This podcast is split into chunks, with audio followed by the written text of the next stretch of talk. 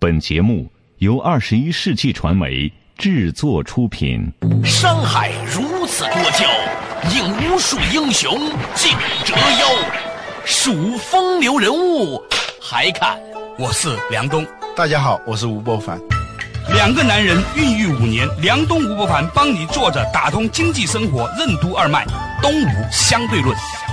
好戏马上开场。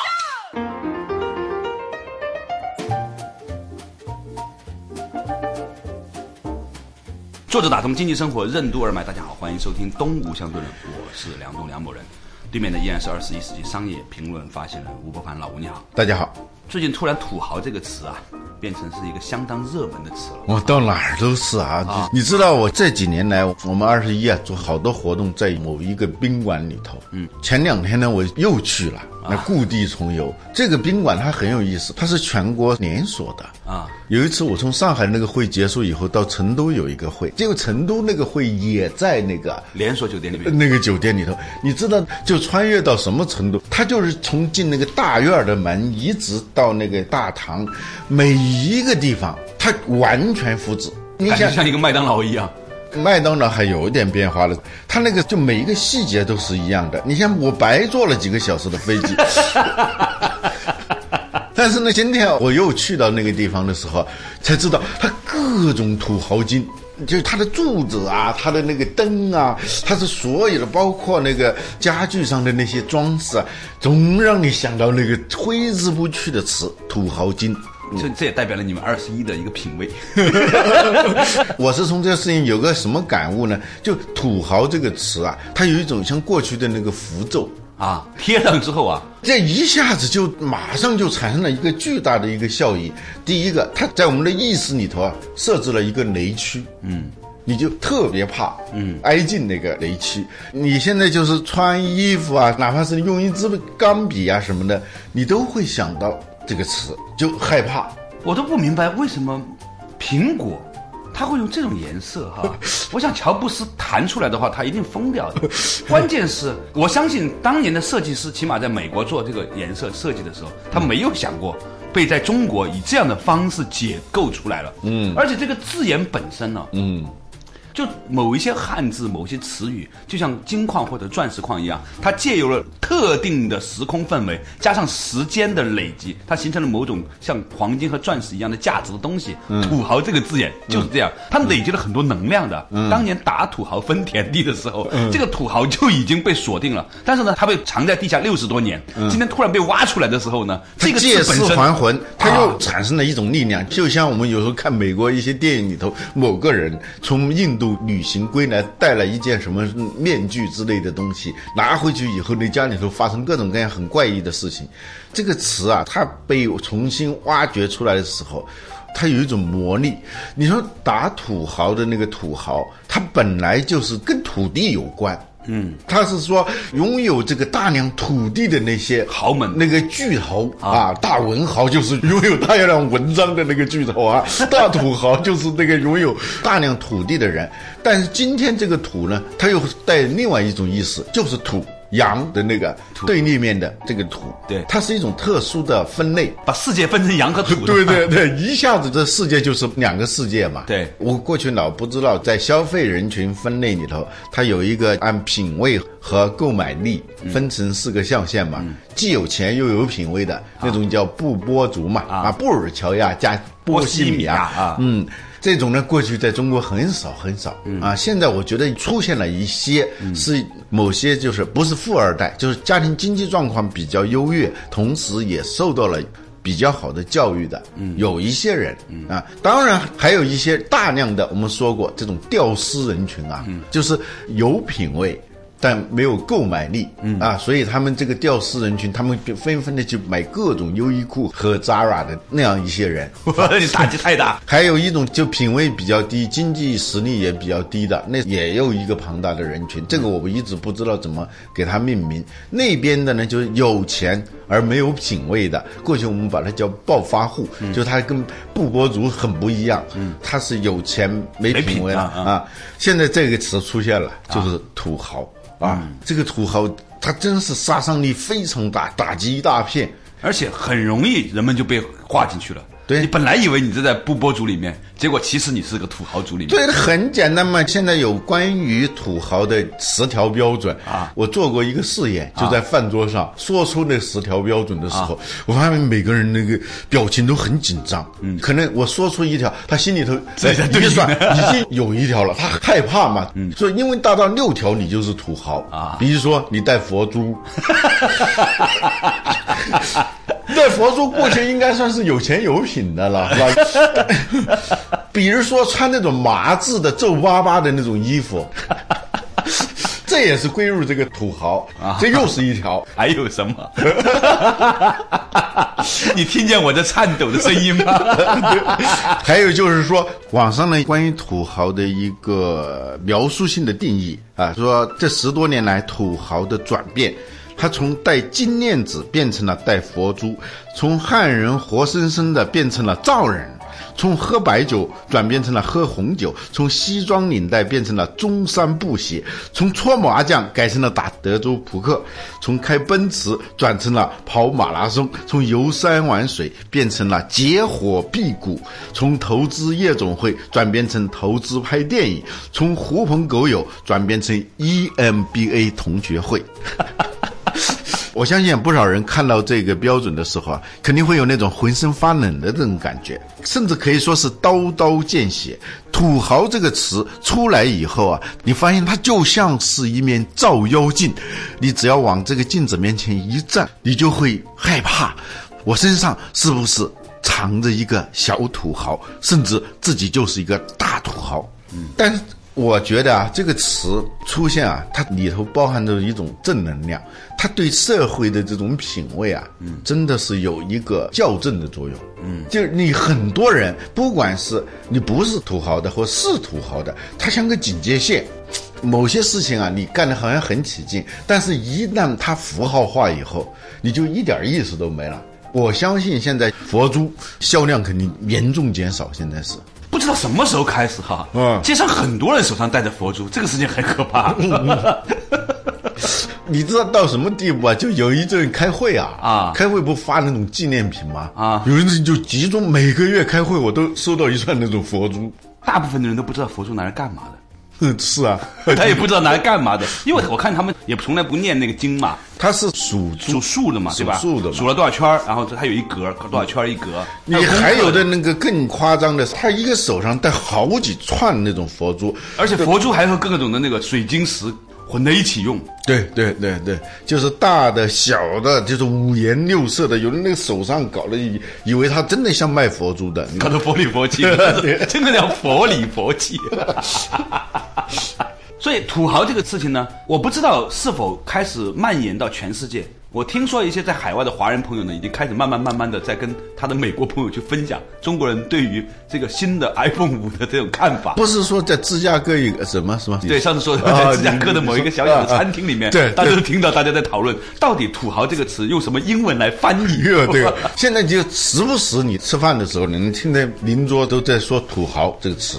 对，语言本身它具有某种的能量性，嗯，它被锁定住了某一种的情境和场，嗯，一旦这个场和情境和这个语言建立了关联性之后，你一说这个字眼，它就像按启动了一个宇宙密码一样，叮咚，所有东西就来了，你知道吗？对，而且它有一种吸附能力，嗯，就像那吸尘器一样的，对。它把空气中的那种它要吸的那些东西，都无一例外的吸过去，你就会发现哦，你的生活当中，哦，原来充满着这种土豪的尘埃啊，当然，背后也有一种很有意思的现象，就是的确，社会借由经济和品味的维度，慢慢慢慢出现了所谓的社会的阶层啊。这个话题挺有趣，稍事休息，马上继续回来。作者打通经济生活任督二脉，东吴相对论。土豪这个词儿的出现，为什么会对整个社会的品味和审美起到一种校正作用？从事哪些职业的人尤其应该关注“土豪”这个词？苹果产品和土豪建立联系，说明苹果的品牌理念和审美趣味正在发生怎样的变化？欢迎收听《东吴相对论》，本期话题：土豪的正能量。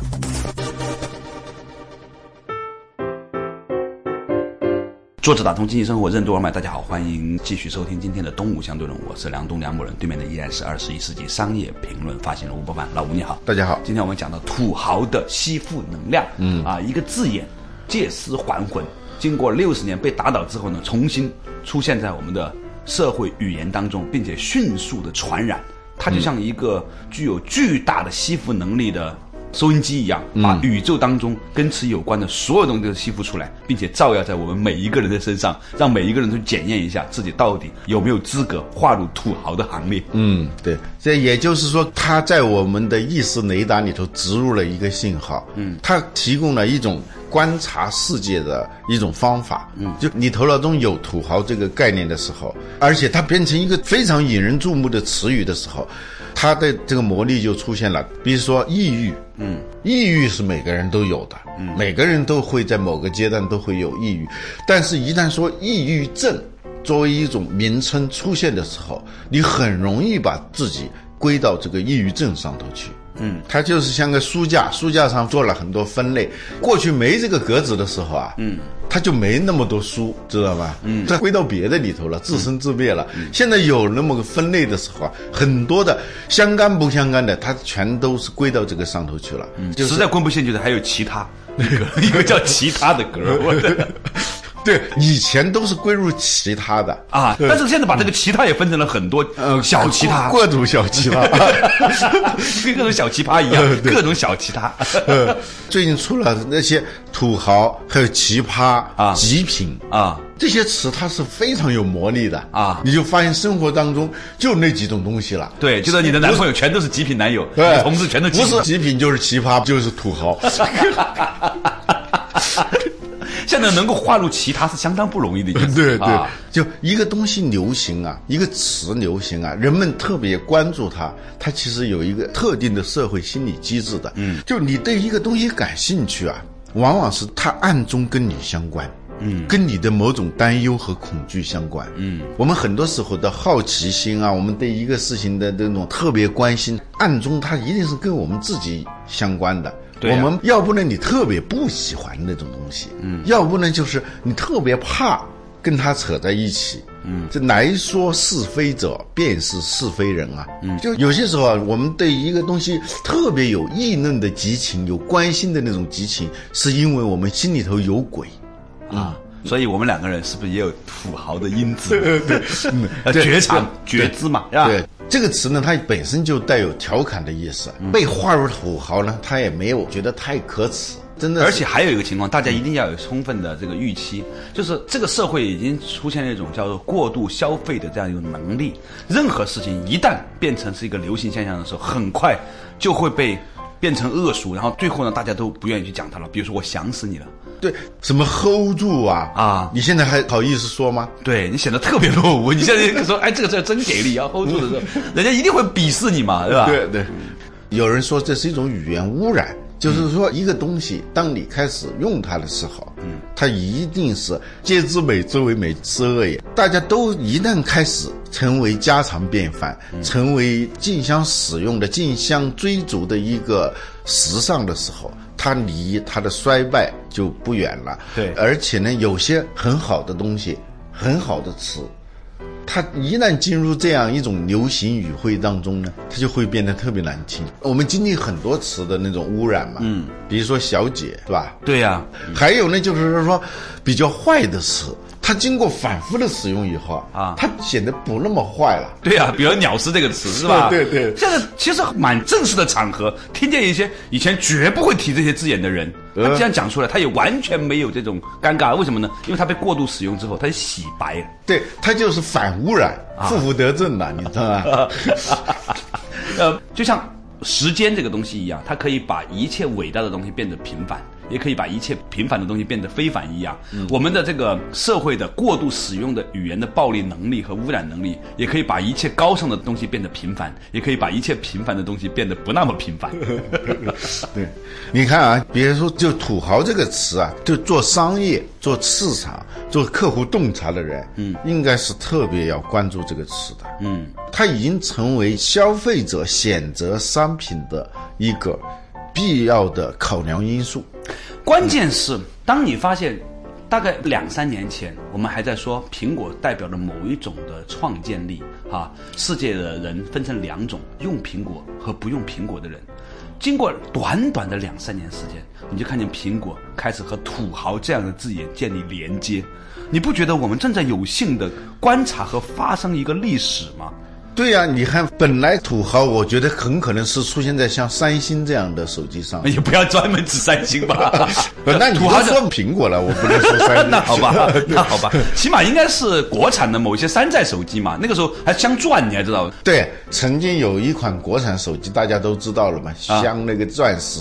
对呀、一颗钻石虽然只有两块钱的成本，对但是让人的感觉啊，啊就镶在那个上头的时候，就觉得很高贵嘛。对其实现在看来那是很土豪的一件事情。啊，哎，你看现在就是到苹果，就是说本来就让你想象这么一个人着装非常的讲究，很有品位的一个人，突然哪天来见你，他穿了一个双排扣的西装来见你，嗯，就那种感觉啊，就是苹果原来它用的是纯色，嗯，而且苹果特别爱用白色。啊很干净嘛。而且这种白色里头它是有质感的，它不是一种简单的白，嗯，就是有的白是一种很直板的那种白嘛，对。它要在那个白里头包含着某种非白的东西，嗯，但是呢，它又很纯净。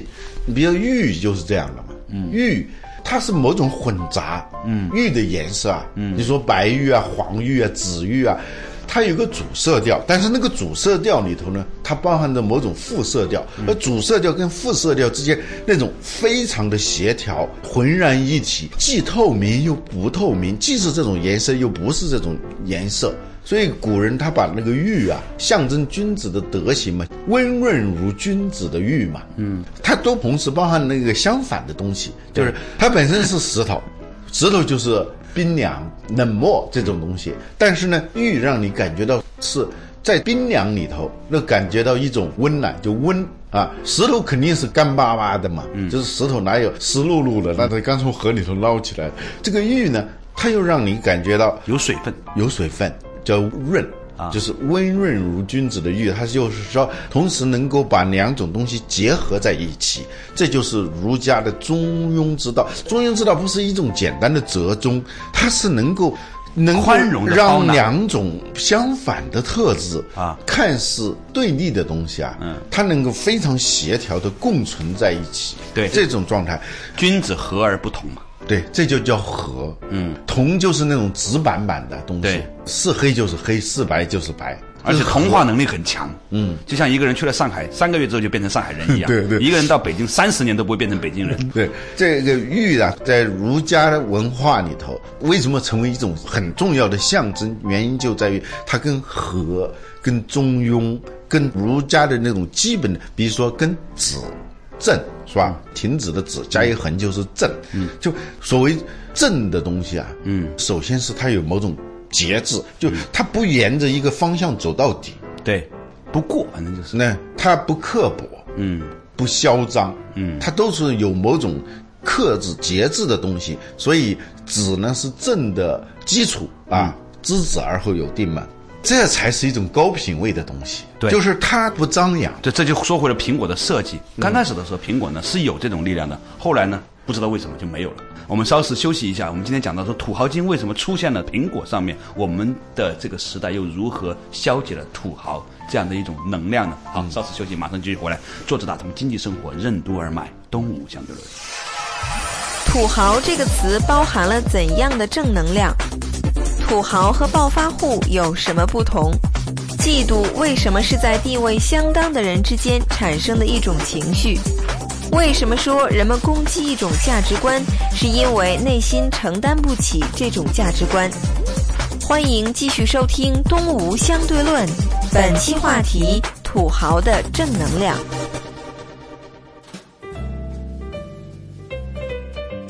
坐着打通经济生活，任督二脉。大家好，欢迎收听《东吴相对论》，我是梁东，对面的依然是二十一世纪商业评论发行人吴伯凡。老吴你好，大家好，今天我们讲到土豪金，你都不能想象，三四年前我们还认为苹果代表着某种的创新的力量的品牌，突然一夜之间沦为和土豪结合在一起的一个东西啊。当然，大家变成这个玩笑，但是为什么三四年前大家不会用这种标签贴在苹果上面？因为它没有，它不是。对，那如果你当时真的是一个土豪的品牌的话，就算你用白色，人家也会叫你土豪白的。嗯对当然这不是苹果自己创造的概念，他们认为这叫香槟金，对吧？嗯是一种很高贵的气质。结果扔到中国这个市场中，突然炸成了土豪金，这个事情是怎么发生的？也不知道谁给他起的名字。对，就是说一个状态它是有多种可解释的维度的。对。但是当你一旦你选择了一种解释维度的时候，嗯。别的东西就全部消解了，嗯，这个听起来有点抽象。我给你举个例子，嗯，有一次啊，有一款国外的酒，嗯，在一个会议中间茶歇的时候，他们去推广这种酒，对。那个来自于苏格兰的那个小伙子，嗯。啊，穿着那种我们认为是裙子的那种。呃那绒布裤 绒布大裤衩啊，那方格子哈，啊。就那种衣服，非常庄重的就在那儿解释这一个酒里头包含着什么什么的香草味儿，各种各样的味儿，让我们怎么去闻这个酒，怎么喝，不能多也不能少，然后感受不能加绿茶，更不能加雪碧啊，就 就让你去体验它的那种纯正。嗯，结果呢，有一个人啊，嗯，可能他真的不喜欢喝那种味道，嗯，而且他跟他过去的某种感觉就连接在一起了。以后他说：“我怎么喝的有股藿香正气水的味儿？” 我天哪！你知道这是灾难，所有的人都同时立即感觉到这个酒就是藿香正气水。我们的童年都太土了。人家在跟你讲威士忌，你在跟人讲藿香正气水。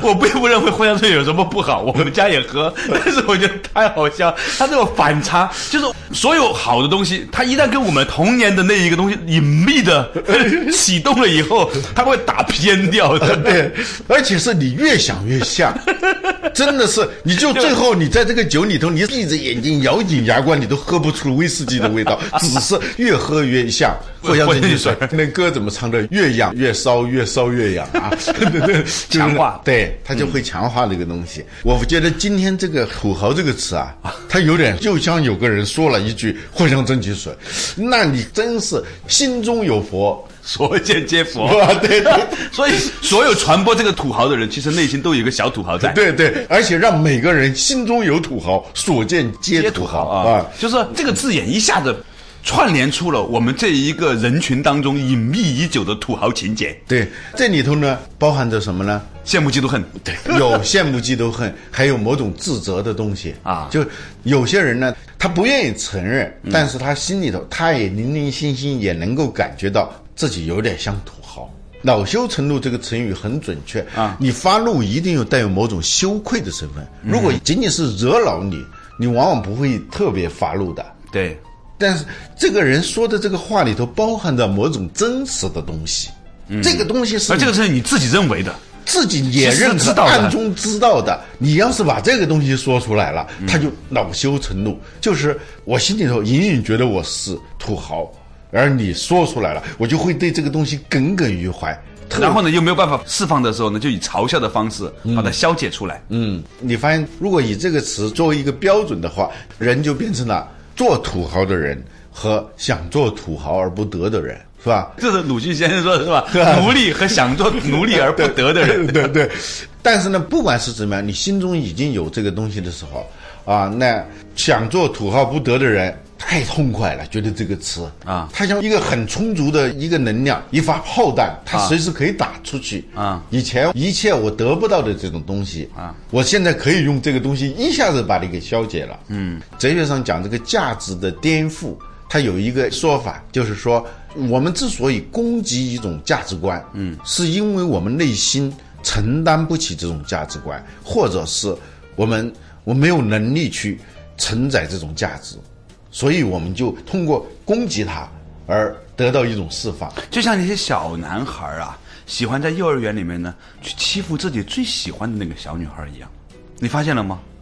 这种故事太多了吧？这就是吧？每个人都曾经经历过嘛。其实都是我们每个人身体里面有的原始的这种劣根性啊，也不能用贴标签说劣根性，它就是人性的一部分。对，尤其是他求之而不得的时候，他采取一种攻击的手段、啊。男生是最容易，就是你我们小的时候都干过这样的事儿。对，啊所以你发现女人之间互相的诋毁，它也包含了某种求之不得的愤怒。对，实际上你越是攻击的东西，很可能是你暗中恋恋不舍的东西。对，就是两个人一起大学毕业进入一个单位，如果有一个人稍微好一点的话呢，一定会受到另外一个人攻击的。但是这个好的人就一直走走走，最后做到了很高的国家领导人的时候，那这个同学就不会攻击他了，他只是说当年我跟他特好。所以人们攻击你，是因为他觉得还有可能跟你有一个接近的可能性。当他直到有一天完全绝望的时候，他就不再攻击你了。对，这是培根说的，嫉妒它实际上是一种地位相当的人之间产生的一种情绪。嗯，比如说在古代的时候，我们一般不会嫉妒皇帝的，对 这跟我没关系，是吧？但是呢，谁会嫉妒皇帝呢？皇帝的弟弟会嫉妒皇帝。嗯，是吧？这是说想做土豪而不得的人是这样一种心理。还有一种是做土豪的人嘛，嗯，其实呢，这个词之所以流行，它反映了我们整个社会的一种心态。我们不是讲过一个话题，叫从将就到讲究嘛？对，而我们过去太穷太苦，所以我们常常是将就而不讲究的。对，将就的情况下，我们采取的是一种攫取式的心态，就抓住一点不计其余。嗯啊，我就发财致富。别的都不管，一富遮百丑，啊，是这样一种心态。这种心态我们过去把它叫暴发户心态。嗯，而且呢，关键是什么？这个被称为暴发户的人，自己心里头他是没有一种愧疚感的，他还没充满了某种的鄙视。你们这一帮妒忌我的非对暴，发户你们都是一帮酸葡萄主义者，是吧？啊，但今天不一样了。就是暴发户也晋级了，他开始觉察到自己有土豪的身份的时候，多少有点羞愧。对，附庸风雅呀，是风雅的前奏。对就我们某种程度上来说呢，应该看到历史前进的方向。那一些现在被称之为土豪的人，如果内心多少有点羞愧的时候，也许有一天他们就可以摘掉自己土豪的心理帽子，真正成为一个高级的人。这种对高级就是品味和对社会的责任。对，所以他从蒙昧阶段呢，就不知道不知道。啊到现在知道知道不知道，起码是啊。啊进步了。但他是进步了。这个时候是因为我们这个时代生活在升级，生活不仅仅是要赚钱，直接教育他们的往往是他们的孩子，就富二代。他们富二代的那种价值观，在某种程度上是对富一代的这种冲击，就是一个修正啊。对，这时候土豪产生了某种内心的隐隐的慌乱，所以这个词的流行，我觉得它包含着某种正能量的成分。对，但总而言之，记住一切东西都不能过。当别人都在戴佛珠的时候，拜托啊，不要在佛珠上面再加一个水晶钻石。好了，感谢大家收听今天的《动物相对论》，我们下一期同一时间再见。